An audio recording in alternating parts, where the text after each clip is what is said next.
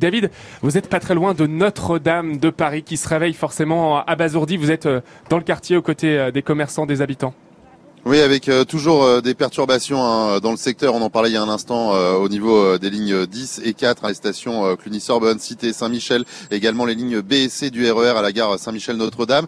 le quai Saint-Michel était bloqué à la circulation. Ça vient à peine de rouvrir là. Il y a une petite minute, Romain. il y a beaucoup de journalistes, beaucoup de passants, beaucoup de joggeurs également qui s'arrêtent pour prendre des photos. Jack Lang, avec qui je discutais il y a, il y a de ça 30 secondes, qui vient d'arriver également sur place, hein, comme beaucoup de Parisiens, abasourdis par cette situation. Les pompiers qui sont également encore là et les forces de l'ordre. Et euh, c'est vrai qu'on se réveille avec euh, cette image de Notre-Dame vraiment triste ce mardi matin.